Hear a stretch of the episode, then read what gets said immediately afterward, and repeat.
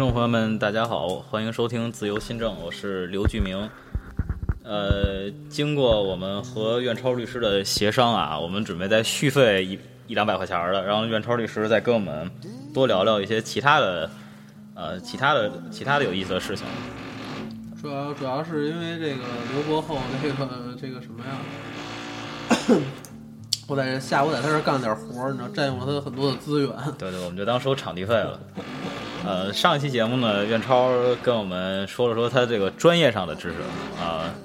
这是专业的令人发指。然后今天呢，这次呢，我们让苑超律师跟我们聊聊一些呃这个法制史上的问题，一些中国法律历史上比较有意思的一些。制度包括什么婚姻家庭啊，什么遗产继承啊这些，然后我们也让他展现一下自己博学多才、这个博闻广志的这个一面。不是没有没有，我就是就是那个对历史比较感兴趣，然后这个这个这个其实法律是很无聊的一个事情嘛，然后那个历史还是比较比较有意思的事情。然后这个 主要是因为这个，首先那个说一下那个在中国古代关于这个夫妻婚姻这方面的事情。然后那个，那个刘刘伯刘可以让刘伯后先给咱们讲一下关于那个中国古代这个离婚这块儿有一个关于叫七出三不去这么一个相关的规定。啊，这期节目呢主要是你说，因为呢我 你刚才说你知道七出三不去，我我知道这个名字七出三不去，但我可能数不太全。三不去我大概想想啊，一个是呃先贫贱后富贵不去。呃，有所养无无所依不去，呃呃，这这类似于老无所依不去啊，有所许无所归，这不去。这然后另外一个就是叫与耕三年孝，基本一个呢就是先穷后富，这个你不能离，这个是我倒还是挺人道的。另外一个就是娘家没人了，就是你找不着找不着地儿了，这不能离。另外一个就是为了这个这个像公公婆婆吧守丧守孝守了三年，这个不能离。对，其实是是挺人道的。然后那个这个七出呢，我我也记我也记不清。七出这反正就是有那个，比如说无子，没孩子。嗯。然后那个恶疾，比如说你这人得了怎么说这个传染性的性性疾病。嗯。啊，无疾呃那个恶疾，然后那个那个嫉妒啊嫉妒，然后这个多言，嗯，一天到晚胡说八道，然后这个。呃，那个不孝公婆，这是其中的一个，然后还差俩，还差俩，还有还有一个是那个跟那个就是小姑什么的不和，就是跟那个就是那个大舅子小舅子什么姑那小小小姑什么的，还有一个我实在想不起来，还有一个好像是盗盗窃，盗窃是吗？对，就是偷东西的这个，这七条是可以修的，然后那个他刚才说那三条是不可以修的。其实我们现在可以首先呃更正，就是说跟大家澄清一个事实啊。我们中国古代一直从来没有说一夫多妻制，中国从来没有一夫多妻制。中国古代的一项秉承的这个夫妻的制度是一夫一妻多妾制。嗯，就是一个一个丈夫只有一个妻子，然后正房是吧？啊，对，就是妻子的地位是跟丈夫等同的。嗯，就是说太皇后嘛。啊，对对，她等于是两个人。这个中国古时候讲究这个阴阳五行嘛，然后就是说那个。呃，男为阳，女为阴，然后这个阴阳是并行的。阴阳这个，比如说，呃呃，这个正妻的正妻的母亲是要这个，就是这男是这个丈夫的岳母，她的地位是等同于男方的父母的。比如说她去世了，真的这个也是这个这个这个也是属于这个五福之内的啊。然后妾就不是了，所以中国一夫一妻多妾。呃，当然啊，对，也有偶尔的极少的有这种平妻的，但是这种平妻呢，就是说他等于是跟那个正妻的地位是相平的。但是这种平妻呢，很少很少，一般都是有特殊情况。然后有时候皇上下命下下令，我记得南北朝时候有一个姓贾的。啊，姓贾的，他等于是娶了一个，娶了一个，对，皇上皇上是下旨，专门给他是弄了，他有两个妻子，就是一个正妻，一个平妻，其他的很少。我觉得这个多妾还是挺符合，就跟这个三不去啊，还是挺配套的。你要是这个妻子，比如说先贫贱后富贵不去，完了之后这个好。这个这个那以后就有挡箭牌了，对吧？那以后你这怎么交收银役 你都没办法了。是，然后这个这个什么，这个确实是一夫一妻多多妾制。中国古时候是这种，就是说妾呢，其实它是也也也有数量的，它是根据那个这个等级不同的。中国古时候是一个等级社会嘛，它根据等级不同，然后那个你可以娶的这个妾的数量也也不同啊。那一般老百姓能娶妾吗？那个一一般一般那个老百老百姓可以啊，就是一般是一般的平，你说是哪种老百姓？就是，就比如像商人，有钱一点的这种老百姓，也可以啊，商人也可以，商商人商人也可以娶妾。然后这个他这个妾一般是有四个名额啊，四个在超过四个名额之后，然后 中国好声音是吗？只有四个名额。超过四个名额以后，那叫那个就是鸡，不是那个鸡，就是 现在现在也是，就是姬妾嘛，就啊姬妾成群，我知道姬妾成群，就那那个个，对对女女字旁那对他是没没有妾的地位，妾还是有地位的啊，是是是这个概念。然后那个，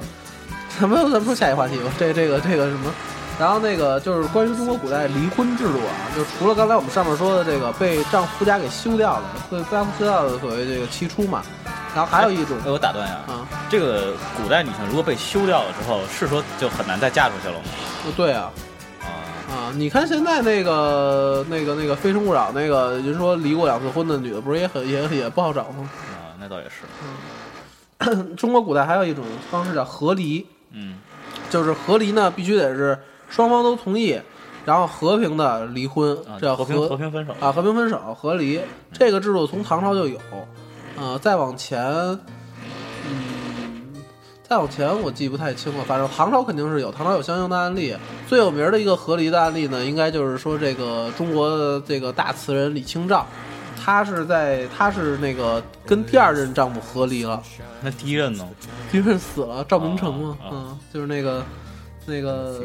这个赵赵明诚是那个中国古代的著名的这个金石玩家，就是说这个关于这个他收藏了很多的这个相关的这个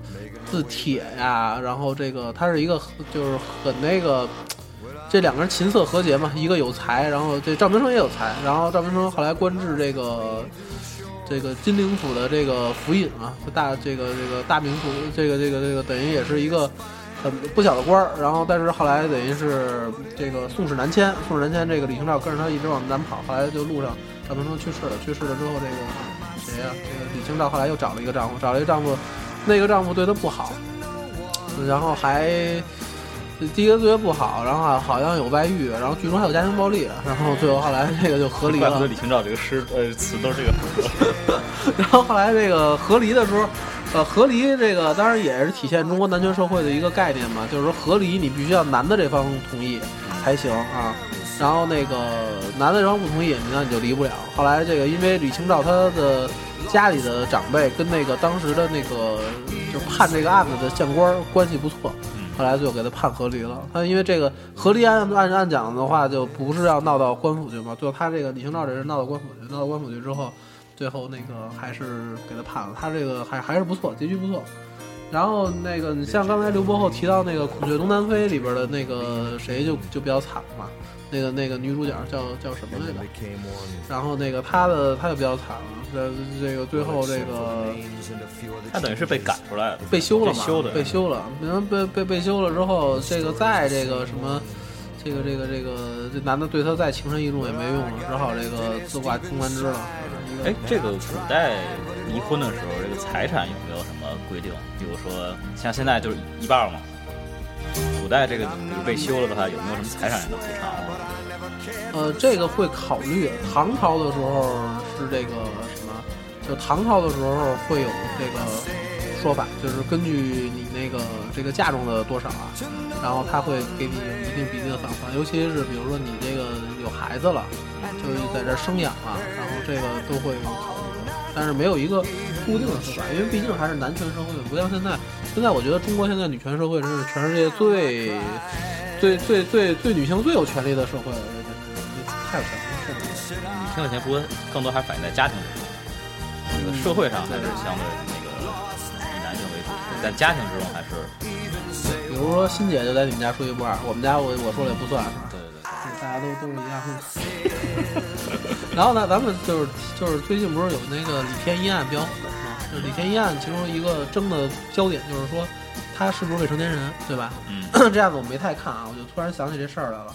那么就是说那个他是不是未成年人？然后最后来就是说他有一个这个从轻减轻的一个情节。那么古时候怎么定未成年人？古时候户籍制度没不像现在那么完善，对吧？嗯那么这古时候怎么定这个未未成年人？其中有一个比较特色的点，就是在秦朝的时候，啊，我记得好像是按身高啊、按？身按身高，对你这哥们儿，你身高这个头到了，你就是这个可以了。你身高你你说这哥们儿，你像李天一，肯定他得按成年人算，对吧？我觉得这有道理。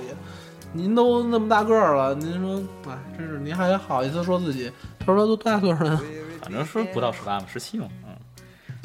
这这反正也是跟当时人的这种整体的发育条件是有关的，没有那种特别异于常，很少那种异于常人的那种发展，按说秦朝是一个这个刑罚很很严厉、严严苛的朝严刑代。峻法的。对对对，从现在出土的这个《云梦竹简》里边，其中有一条记载嘛，就是说，呃，扬灰之罪，就是什么叫扬灰之罪呢？这在法制史上就是也比较有名儿，就是说，如果你要是往那个官道、往大道上扬那个灰、扬土，是这个刑罚什么呢？就断手，直接把手砍了，有点像现在那个 这个塔清塔清道渣土，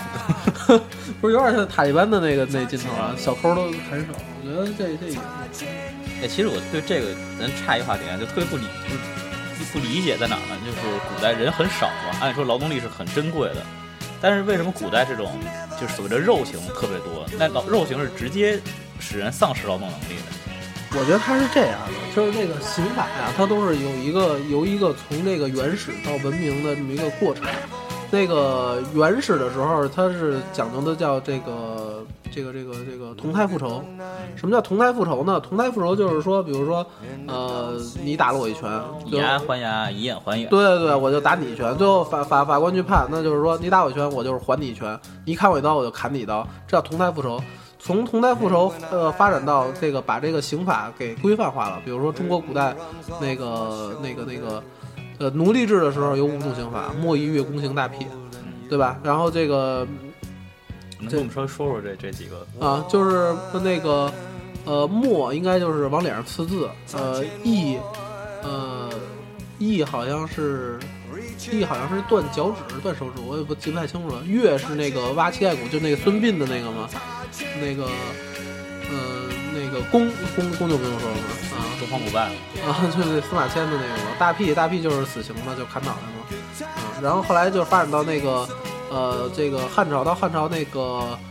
这个这个汉文帝吧，是文文景时候的，然后有一个那个刑罚制度改革，然后改革完了之后就变成那个到就是一直延续了两千多年的这个这个在那个封建封建社会郡县制的社郡县制的社会里吧，从那汉朝到呃清朝就是这个那个那个吃杖徒留死啊，吃杖徒留死，这这个这个五行就是那个封建制五行，封建制五行吃就是呃那个拿那个竹板儿，拿比较窄的竹板儿打人的脊椎骨的上上头。脖子呢？啊，对对对，就脊椎骨的上上头，呃，杖就是打屁股了啊，徒徒就是那个这个这个所谓的做苦工了，是徒流就是流放啊，就流放多少里面，死的就是死刑，然后死刑里边有分多少种，比如说那个斩监后、呃绞监后，对吧？就是那个就是等于现在死缓了，对，然后那个斩刑、绞刑，绞刑是流全尸，但我觉得绞刑可能更痛苦一点啊。然后那个这个，但是他刚改革的时候有问题。他刚改革的时候，这哥们儿这帮人也不知道这个，他当时是追求轻刑路线的。其实从古到今都是一个刑法越来越轻的这么一个过程。对对对，然后呢，但是他当时刚改革的时候吧，拿不准。比如说原来的那个跺脚趾头，那你说改打屁股打多少下呢？哥们儿就拿不准了。然后拿不准之后说写五十吧，结果后来试了试，发现人都死了。嗯，拿五十就死了，你这玩意儿骨质医疗条件又差，你这五十五十大棍子下去谁受了啊，对吧？所以那个后来就慢慢又减，比如说五十减到二十，然后那棍子大小，然后轻重也都做了相应的规定。然后那个板儿，就是原来那个吃，就是打那个那个脊椎骨上头的那个那个板儿，原来是竹板儿，然后里边有那个竹节子，然后打人特别疼，后来就把那竹竹节也削也削平了。这都是后来到汉文帝之后，就是汉朝整个的，就是慢慢的就是简化的这个刑法，后来最后把它给固定下来了，就是这这五行。这五行，这个其实这个也比较有名儿的，就就又想起一个事儿来，就是比较有名的这个纪晓岚其实是被流放过的嗯嗯啊。纪晓岚他当时被流放的那个新疆嘛，然后流放新疆，他是他按说他犯他他怎么会犯那么大的罪呢？其实他就是有一个事儿，就是当时呢这个他的孙子的亲家，就是他的孙女儿还是他的孙女儿嫁给了一个。呃当时的一个一个官儿的姓卢，那个官儿好像是搞水利的，那个官儿的孙子，反正他们俩是一个孙子和孙女儿的亲家。结果呢，他也不是从哪儿知道这个朝廷要查那个官儿，然后呢，他就他就就就就那个抖通风报信嘛，抖聪明嘛，给人拿了一个信封儿，里边搁了点儿那个盐那个盐，然后又在那信封儿这个口儿那块儿贴了一个茶茶叶的叶片儿，给人给寄过去了。后来他什么都没说嘛，但是人一看就是严查，就是说要查，然后人就转移财产了，就现在的转移财产了。转移财产皇上一查没有，后来后来发现有他给通风报信儿了。然后结果人家那个官儿其实后来还没什么事儿，为什么？因为那哥们儿是一水利专家，水利专家，专业人才。专业人才。后来那个黄河一发水，又把那哥们儿给调回来了，官复原职了。他就比较惨，给弄的那个，弄到新疆去，弄到新疆之后，后来还是因为那个乾隆皇帝要修四库全书，找那个他的老师，就是这个这个谁呀、这个纪晓岚的老师刘统勋，就是刘墉他爸。然后呢，给那个问他说谁能帮我修这四库全书？后来刘统勋给他介绍了，说我的学生纪晓岚可以。说，然后皇上才想起这人来说这哥们儿哪儿去了？在新疆呢，给叫回来了。然后这这个是一个一个那个什么，这是流行，这是这个《吃杖徒留死》里边的刘。啊然后在那个中国古代，其实我觉得有一些的这个也不全都是比较落后的啊。咱可以先说两个比较落后的，比如说那个明朝恢复了一些肉刑，对吧吃？皮剥皮食草，剥皮食草啊。我觉得这个在现在的这个治理贪官上，你觉得是不是有可借鉴的地方？我觉得这倒真是没有。这个现在这个，一是这个要限制死刑，经济刑应该是就严格限制禁止死刑的这个，因为贪官确实你靠这种严刑峻法，它的威慑力，就是从明朝它的历史上，它也可以看出来是失败的嘛。用这种严刑峻法是遏制不住官员的。他这个剥皮食草是这么回事儿，跟大家稍微解释一下，就是说，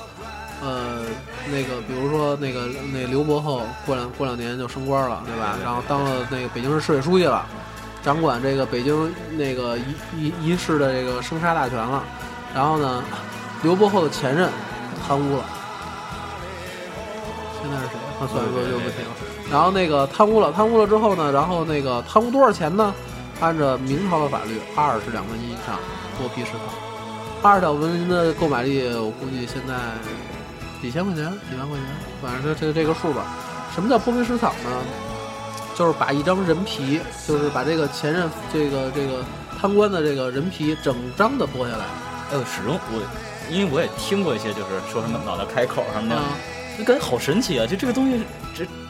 真能真能实现啊！我也不知道，据说是把人埋在地下，然后在脑袋上开一口，把水一灌进去，是是这么回事？对，我也是这么听的。啊这个好像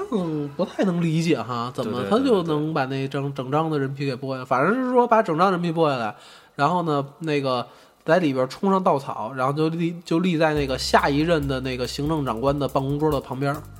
啊，然后这个起到威慑的作用。刘伯厚说这个起不到是吧？也可能也是。现在你说这个一，比如说一百个人里边能逮一个，你说他他是不是还是得去？对这个，另外一个就是你说这逮也是选择性的逮，对吧？他也不是说你真的犯了罪就一定会都会被这个侥幸心理还是很强的嘛，而且实际上也不是侥幸心理，这个咱们现在也都知道，这个贪官被逮了或者这个纪委查谁，他也是有一定的目的的，他也不是说随便查的。话里有话啊，我就不提了。我对贵党的事情不是很了解。我对我对我党的事儿也不是很了解。另外一个就是什么凌迟是吧？是恢复的。呃，凌迟是这样，中国古代本来没有凌迟。凌凌迟这个这个刑法最最早的发源是那个，就是中原被那个少数民族所占了之后，大家也都知道，有宋一代，这个北方一直有两个强大的帝国，一个是辽，一个是金。最早凌迟是从辽国，就是应该是他们那个草原部落里的部落的刑法。吃涮羊肉，有灵感了。对对，就是说那个，当然，就当然他们那会儿很很那随意嘛，就是把人吊下来一刀一刀剐。然后后来这个到了这个宋朝吧，什么都好，宋朝什么都好。这这个我很我我很喜欢宋朝啊，就是对于这个这个这个刑法这块儿啊，它恢复了肉刑，其中恢复了几种，其中一种就是刺字。你看林冲那个充军发配，对吧？给脸上刺字，发配至沧州，就就那个这个这个什么当兵也是，也为什么当兵的要要刺字呢？怕你跑。然后宋朝这点是很不好的。然后那个这个你看宋朝之前是没有的，这是宋朝恢恢复的这个这种肉刑。然后那个这个零食传到了中原之后，然后经过了中原这个高科技的人才们的 这种这种进一步的这个这个改善，这个这个什么之后，然后就是就有了定制，比如说那个呃刘刘瑾，明朝大太监九千岁刘瑾是剐了三千，呃全歼，对对对，他是剐了三千二百九十九，三千四百九十，反正三千多刀。然后据说是第一天剐完了之后，回家喝了两碗粥。这心也太宽了。据说是这样，据说是剐的时候，第一刀先把眼皮割开，然后眼皮掉下来挡住眼睛，是不让你看见，怕你吓死啊。然后呢，那个这个这个，它分好多种，比如说刑法比较轻的，最少是五刀，这个这个那个四肢各各剐一刀，然后心脏一刀就死了。然后最多的就是那种鱼鳞剐，就是说把这哥们儿给套到渔网子里边儿，然后凡是是有肉从渔网子里边儿露出来的地儿，全都一刀一刀慢慢剐。你说他怎么能做到剐完第一天之后这哥们儿不死呢？关键就是这怎么止血的啊？就啊这个东西挺我觉得挺奇怪的。剐一刀之后往上泼白灰也不行吗？哎，你比如这个，云南白啊我是看什么，就是要想对这个有一些直观的感觉啊，我就去看那个莫言写的那个《檀香刑》。《檀香刑》里面有一章就专门就特别细致的写这个人，这个这个刽子手怎么去执行这个凌迟。那个我当时看的时候是完全感受到了文字的这个力量，看着看真是想吐，你知道吗？就看着看着这个就给自己的心灵冲击特别大。他写的哪朝代？还有还有凌迟呢？还是清朝，啊，写的清朝的时候，然后那个零食给人感觉，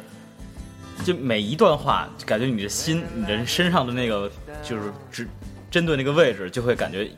就是鸡皮疙瘩就会起来。那个文字的描写，我觉得也是无愧这个诺贝尔文学奖。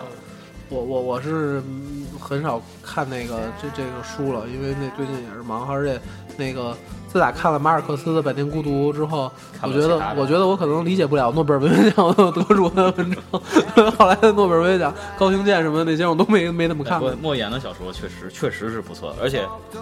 他很有，我觉得很有中国人的那个，而且中国比较传统的感觉，嗯是他虽然是山东人，但给人感，但可能他那个那个气质也是那种山东人的气质，一种苍茫的那种劲道。他的文字本身并不优美，但是呢，却特别能直达人心。他主要写的是什么呀？写的是农村的一些还是以农村的为主吧，他叫呃评价他魔幻现实主义嘛，还是其实还是以现实主义为基础，但是呢，因为我没看过那几本小说，就看过一两本儿，反正个人感觉还是那种文字的冲击力还是很直接很大的。我觉得他这个不管这个是文学还是这个绘画，好像都是这个原来就是说对自然景物的这种描写，然后越细致越真实越好。然后后来现在慢慢是往挖掘这个作者的内心呐、就是那个画家的内心的这种。实际上，粗糙也是一种力量，嗯粗糙也是。这个这个说跑了，说跑了，啊从零食说刚才说到说哪儿去了？说零食嗯对这个对零食。哎，咱们这这这这这玩意儿太太太太太残忍了。咱们说说这个中国古代比较比较文明的一些那个这个人性化的东西吧。这个刘伯虎应该知道，就是中国古代有两个有两条原则啊，一一条叫原心定罪，一条叫亲亲相隐。原心定罪呢，最早我忘了，可能是好像是那个开始在从那个啊不是董仲舒那是春秋绝育，那个原心定罪是什么意思呢？就是说啊判断一个人是否犯罪的一个很重要的的依据是那个是他的主观的主观的意图。嗯，主观的意图，就是说，即使这个人客观达到了犯罪标准，但是他主观并不是想去犯罪，那么也可以定他无罪。然后反过来讲，如果一个人他只有这个犯罪的意图，然后表现出来了，然后即使是未遂，即使是这个没有达到这个，如果他主观太邪恶了，也可以定他死罪。啊，这个我觉得谈倒谈不上先进啊，因为这实际上有点思想犯的意思。嗯，是这样，你这个东西吧，你得看他执行的力度，对吧？那比如说那个，那个咱咱们说那个这个现实的这个这种案件啊，比如说，呃，这个人就比如说村里边有一个人地痞无赖，天天欺压这个人，然后来就是，呃，就是我之前接触过的一个案子，然后就是完全就是他在调戏这人的妻子，然后呢，咱们上期刚说你是做高端的涉啊外，金对，融，这不是是我这是听说的啊，听说的。然后这调调戏他妻子，然后这哥们儿一时没忍住，掏起大刀，康熙给他砍了，对吧？然后这哥们儿在这个村里劣行累劣迹累累啊。当然从从那个尊重生命的角度来讲的话，我们应该尊重他。但是呢，那么就是说基于义愤，那么这种杀人，你说如果要判他无期或者死刑，你这种我觉得就是那个什么原原心定罪，其中它扩展出来的就是这个这个亲亲相隐。什么叫亲亲相隐呢？比如说这个，我觉得我到现在也是这么认为，你非要强求一个子女来指证父母有罪，这是一个很残忍的事情。其实现在这条咱们现在的证据这个规则里也有，刑事诉讼法里也有这条，就是你看那个前一段审薄熙来案，啊，这个古开来为什么不到庭？薄熙来是希望古开来到庭的，但古这个古开来是拒不到庭。有一个原因就是咱们刑诉法有这个规定，就是这个直系亲属包括这个配偶是可以不到庭作证的。我觉得他就不能够，就是说，呃，直系亲属就不应该必，就是他他主动愿意，像古古开来这种，他愿意作证可以。但是如果他是他明知他你也确实是他明知这个事情，但是他是不是有义务作证？我觉得他没有义务作证，嗯嗯这是违反人性的嘛，对吧？这个有没有义务作证？这个咱们现在刑诉法还没有达到这个标准，因为咱们还是规定，就所有人都是都有有义务的，作证。对对对对。所以我觉得这个有时候这种，你像那刚才我说那个董仲舒《春秋绝育》，什么叫春秋绝育呢？是按照春秋来定罪。春秋大家都知道，孔子写的一本编年体的这个这个历历历史教科书了，等于是。但是春秋里边，孔子利用春秋笔法，然后他曾经他是对这个一些善恶，然后有一种很定性的，比如说最简单的，比如说《左传》里边的这个。那个一篇文章，大家都很有名的，就是那个郑庄公杀了他弟他弟弟那个公子段，那个呃公公叔段，那个这个在在春秋里边一共就这么几个字儿，叫郑伯克段于鄢。然后呢，但是呢，春秋里边呢，他用了一个克字儿，这个就表示孔子的一种主观的意图，因为你作为一个君主杀一个臣下，然后平平那个叛乱的话，他不应该用克，而他应该用平。对吧？他应该用平，比如说他平叛，或者说，呃，克呢是指的是应该是说双方是一个平等地位的。孔子为什么要用这个字？因为孔子他在读这段历史的时候，他认为郑庄公有意的纵容了公叔段，所以才造成国家那个分裂。他是为了，他是为了让公叔段露出狐狸尾狐狸尾巴，然后让他作恶，做到。他不能，他引起公愤的时候，他再去把这个人杀掉。他觉得他是有违了兄弟之间的这种这种替这个友啊友爱，这古代叫替了，对吧？那个他认为你应该及时的制止他，你作为一个兄长，你应该去劝你劝导他，而不是你看着他一步一步走下去，而甚至起到推波助澜的效果。嗯，所以就是说，中国古代春秋绝育也是这种，他其实是把这种呃亲情。呃，把这种道德观念放到更高一层的这概念。其实能看出，就是虽然咱们现在强调了法治这个概念，还都是从西方来的，但是中华法系还是有，可以说是一个巨大的宝库，里面有很多对先进的理念，到现在还是很适用的。我记得那个那会儿学罗马法的时候，曾经有我记得有一个学者他说，那个当时那个那个那个什么，那个德国的那个法系。在研究那个罗马法，说那个当时罗马法是什么在地下的一个金矿嘛？他是说你可以去挖掘它，这是一个。其实这个中国的法律也是其中有一有很多那个，你像我前两天在那个南明高院开一个庭，我记得特别逗，他那个门口的那个大厅里边就写了几个标语，其中一个标语就写的是定分止争。然后法院的这个法院的这个作用啊，就是说法律的作用。呃，其中的一个作用是定分止争，呃，当然他其他的标语我都不太认同啊，比如说他说那个什么，呃，法院的作用是维护共产党领导啊，这个这个不不没错，这个很对。但是我觉得他这个法院的，对对，你这个这个什么定分指征，这个这个这个概念，那个是汉文帝的手下的一个呃，当时的这个主管这个公检法的一个官员，他提出来的啊，他提出来定分指征，他说那个法律的作用就是。呃，把这个分歧给规范了，说谁，比如说两两个人分家，谁应该分多少钱，然后争把这个争议，然后给它平息掉。我觉得有点现在调解的那个感觉啊，是吧？不过反正现在这个调解呢，也也是引起比较大争议，在学界。嗯，对对对对对，哎，对，我想跟你探讨这个问题呢，因为我们现在的这个，我从我做做的案子里边，我了解到一个情况，就是在很多的法院。进对这个法官进行绩效考核的时候，调解是一个非常非常非常关键的一个这个指标。比如说，你判一个案子，比如说你算你结了一个案子，你调解了一个案子，或你结了两个案子。啊，这个这个从节省司法资源的角度来说，因为确实是咱们现在的，尤其像这种大型城市，司法资源还是很紧张的。对一些那种嗯比较小的这种民事案件，进行用调解方式进行结案，还是。从这个效率的角度来说，还是更高的效率，因为确实你不只是节省司法资源，也是给这个当事人节省一定的节省一定的成本。你进行诉讼，你的诉讼费、你的这个律师费什么的，还都是比较高的。但是呢，我是觉得是这样，就是调解是一个很有中国特色的结案方式，但并不应该成为一种被大力提倡的结案方式。现在非常大力提倡啊，这个、这个、这个，现在。你像北京还稍微好一点嘛？我去那个外地法院开庭，那个法院那个所有法院只要挂标挂标语的话，一定会说这个调解的。嗯，就是我去外地的法院啊，就是看所有的法院全都是这个有标语的地儿，一定会说那个调解为主，或者说提倡调解，大力大力加强调解力度，然后那个。呃，而且中国的调解民事调解书是等同于那个判决书的效力，而且他还不能上诉，啊，他还不能上诉，所以呢，这个他的等于呢，现在调解书，我们我现在也尽量建议客户那个调解，如果对方同意调解的话，我马上可以申请执行啊，对吧？就省去很多时间。但是有一个问题，就是你在学界怎么看这个事情？法院的功能跟调，他把调解放在第一位，是不是？我再插一句，我再插一句，我之前在那个。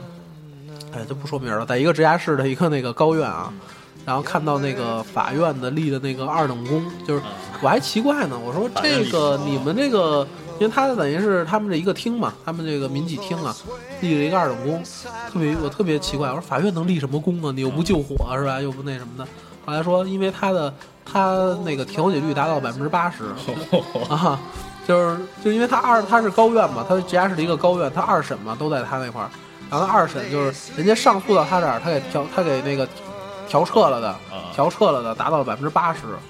我真不知道他是怎么做到的，真真真是挺神奇的。我就是我，因为我自己肯定不能代表学界啊，但是我自己对调解的一个看法是这样，就是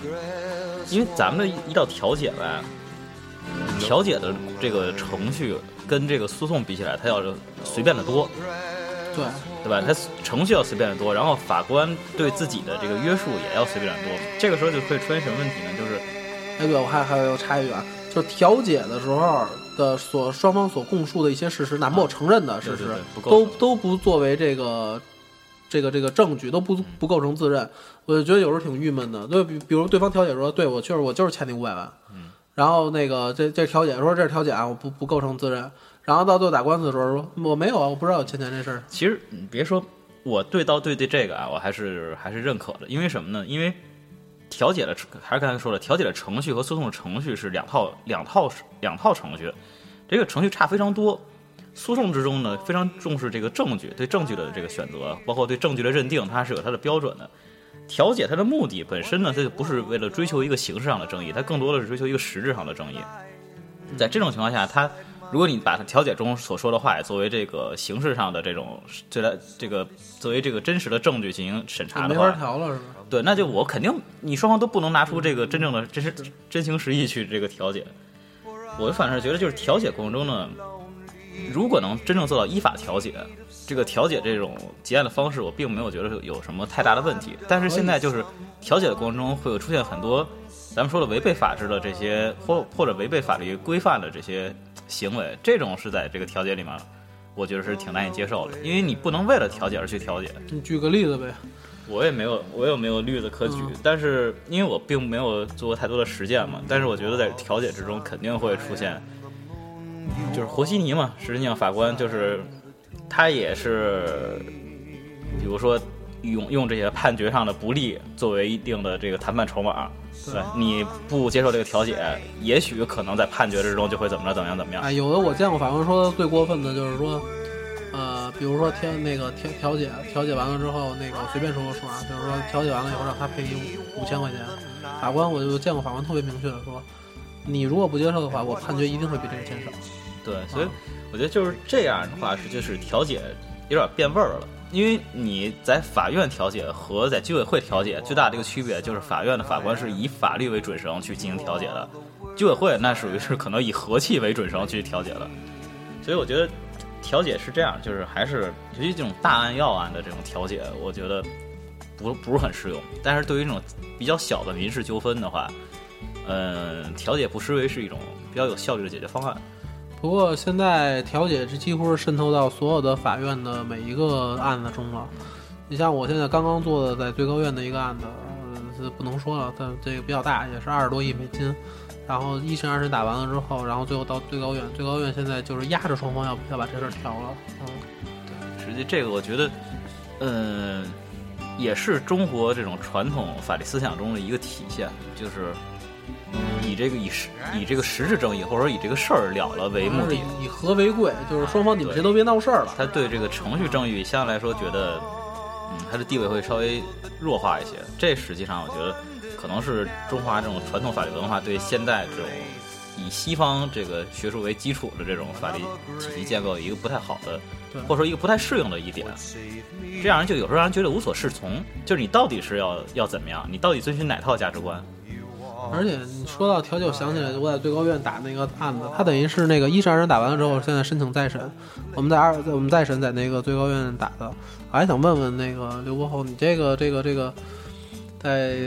接触都是这个大学者啊，就是说对中国法治有很大影响的人。中国现在这个三审制度是不是是不是要准备弄这个三审制度？因为现在提再审申请太好提了，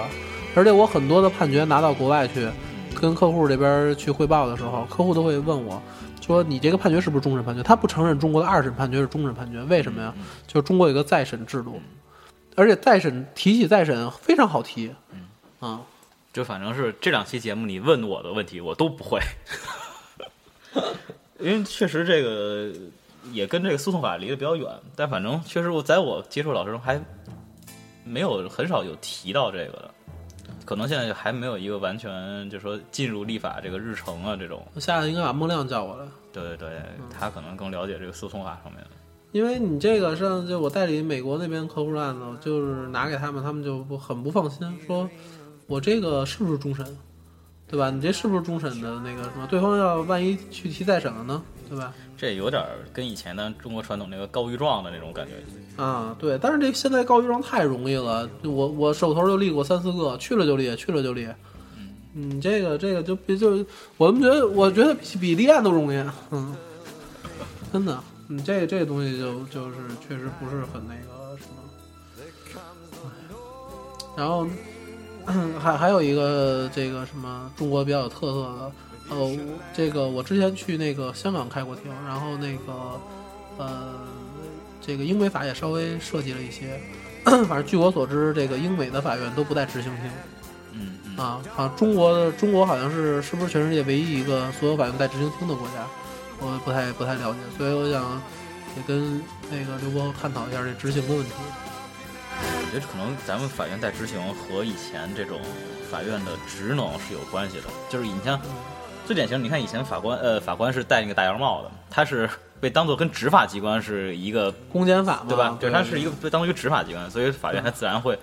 涉及到这个执行的这个这个这个功能。只不过，然后虽然说现在法官都穿法袍了，这么改过来了，但是可能这个功能也也都延续下来了。而且我觉得这也跟中国这种。长期的这种社会管理方式有关系。咱们还总归觉得，说是现在是这种比较所谓民主自由的社会什么的，但还总想有个什么东西，哎，这事儿归谁管，是吧？归政府管还归谁管？老有这个想法，就是你判了不不管，嗯，对吧？这个事儿现在你让很多人还是挺难以接受的，就是你不管，那谁管呢？我觉得还是这个信用体系的问题。比如说那个，这个这个执行判下来之后，我不执行，我我就不执行，你能怎么着我吧？对吧？我没钱，然后你这个，你这个我不给你钱，然后你这个什么，那个我我我工资你也不知道我工资谁我是谁发的，谁发到哪儿去，你也没法拿，对吧？你像如果要是在国外，比如说我判决了我没执行，我靠，那是一个太大的事情了，对吧现？在就是包括现在，但我先看这个，今天看新闻，丰台法院什么的，他也开始公布一些这个老赖的这种黑名单儿。但是呢，我觉得这是一个很好的一步，就是从法院这开始公布一些这种信用上的有瑕疵的人的名单儿。你应该就是直接给银行通知所有的银行，这种人不能贷款不能办信用卡。他咱们现在征信体制没有一个完整的社会的这种构建，它还是以各自为战。你比如你比如说你跟通知工行说你不能贷款，人家去建行这可能也能照样贷出来。我觉得应该所有的银行都不能贷，不能办信用卡。他要把钱，他除非把所有现金都放家里边儿，他只要存到银行就开账户就给他冻掉。对，就是还是缺乏一个整体的社会的这个规范。这也是我觉得咱们现在中国虽然说经济已经总量到世界第二位，但是我们总感觉没有生活在一个非常现代化的国家这种感觉，就是对，生活中很多细节，包括很多还是基础性的体制还是没建立起来。就是有好多事情，你像我打我为什么做国际官司多一点？我觉得有一还比较有意义。比如说，那个这个案子打赢了，这笔钱那个应该付给国外的客户，或者不应该付给国付给那个外商，这个都能执行下来。我我所做的所有的涉外的案案件，几乎没有一个说执行不了的，没没还没有这样。就是说，你哪怕你跨国的这这这这种，其实跨国你按按说来讲的话，执行应该会更加费劲，对吧？但是你一般就是说，如果你这边要判决书了，我把货物变卖了，或者是怎么着，都能执行过来。其实或者是说国外那边他他付款过来，没没有一个我还没我还没见过说，比如说尤其是英美的那边的客户，他一般就是说，他如果要是输了的话，他这个钱他一定会付的。嗯，是这个这个也跟，哎，咱们说以信立国，但是现在这个诚信也是现在中国整体的一个最比较薄弱的环节。对，今天上午我去朝阳法院执行嘛，就是这个客户也是在跟我说，说在国内打官司都是怀疑，就是说这个打了也白打，就是你打完了以后你执行不了，对吧？人家都那个该该转移的转移，该隐匿的隐匿，就就找就得一说法儿。对对对。行，还有还有什么要跟我们分享的历史上比较有意思的这种？啊，这个也比这个比较多了呀。我觉得以后下次可以那个专门找个时间专门再再再说了，然后就随便说一个吧。比如就是说那个，呃，刚才刘伯厚提到清朝嘛，就是当时在清朝有一个案子也比较也比较有意思，就是说那个也是关于这个亲亲相引、亲亲相引延展的一个事情吧，就是说，呃，富杀子，嗯就是呢，有一个老头儿，然后他在种地的时候，然后那个这个这个什么，有一个老头儿，他他在种地的时候，然后呢，这个他的大他的那个有两个儿子，大儿子跟小儿子，然后呢，小儿子比较偷懒儿，大儿子比较勤快，但是他呢，这老头儿呢又是比较比较这个偏爱他的大儿子，然后有一次在种地的时候呢，他的这个小儿子在那儿旁边干一些辅助性的工作，他大儿子在跟着他耕地。后来呢，他这个小儿子在那偷懒不干活，然后他大儿子扭头扭过头去骂他那小儿子，但是他小儿子站在他爸爸的身后，嗯。他爸回头看就以为他儿子在骂他，嗯。然后过去，二话没说三下五除二的把他把他的儿子手给绑上，挖了坑就给活埋了，哼，最后就活埋了。他他那大儿子很孝顺嘛，就自始至终没有没有反抗，就活埋了。活埋了之后，这个案子就报到相关那儿了。然后那个，然后这个富杀子呢，后来最后相官查清楚了，其实他大儿子骂的是他小儿子，嗯所以这等于是一个冤杀嘛。但是这种富杀子的情况呢，这个县官县官一审判了他是死罪，嗯，然后那个报到这个省里边儿，报到省里边儿，当时的这个藩台就是这个主管这个刑诉的这个藩台，嗯，然后他最后给把这个案子给翻过来，就是杖二十，就打二打二十棍子就算了。后来报到京里边儿，最后京里的京官儿是讲究这个我国朝以孝治天下嘛，然后最后说无罪释放。这案子后来还是在历史上，我看那个这个《清史稿》里边儿全还记载这案子，还留留为当时的士林美谈了。但这个这种观念，我觉得到现在还是 已经很难被人接受了。这个毕竟是等级社会的这个产物，对，包括以前像父债子偿啊什么的，到现在也都没有这个东西了，对吧？一继承，你你一不概括不继承就完了，这债就算是免除了。哎，这个那那个债务，你说这概括不继承，嗯，那个就是我不继承遗产，啊，不继承遗不继承遗产，那债债务也是不是我的。你要继承遗产的话，继承遗债务债务继承遗产的话呢，这个你承担的债务是在遗产的范围之内。就比如我继承了一百块钱，我只在一百块钱之内偿还债务。这样，所以现在这个负债子偿这个也也没这说了。那要收遗产税呢？遗产税遗产，那我一百块钱，比如我这房子，然后我要上就值一百万，我要上三十万的税，然后我没三十万，就把你把政府把房子收走吧。这个不好说。遗产税我我总觉得是个趋势，就以以后以后一定会有，但是在这个还是刚才说的这个整个社会诚信体制，包括这个你财产的登记制度没有非常完善之前，它这个执法成本太高，高到你这个征的税不够你执法，他就不会去征这个税。这倒是，我听说，反正那个在日本，日本现在皇太后他们家很有钱嘛，她是皇日本皇太后是第一个嫁入，这平民嫁入日本皇室的。然后她那个，她当时的那个就是遗产，他父亲给他留的一一个特别豪华的大房子在东京，结果后来这个因为遗产税太高了，捐给国家了。这 这，假如估计你也赶紧接你媳妇儿去了啊，行，啊，你赶紧去吧，要不然一会儿到时候小心小心出了你。这个这个，有点火冒十丈，人这受不了。不是那这刘刘伯凤，你你也该去接你媳妇儿了，你就顺便打个飞机去趟香港。好的，那今天非常感谢苑律师来参加我们的节目嗯啊，耽误了一下午时间。随叫随到，我还跟我还那个利用了刘博后的这个网络资源和这个啊充电都没给我充。好，那这期节目就是这样，那听众朋友们下期再见，拜拜。拜拜。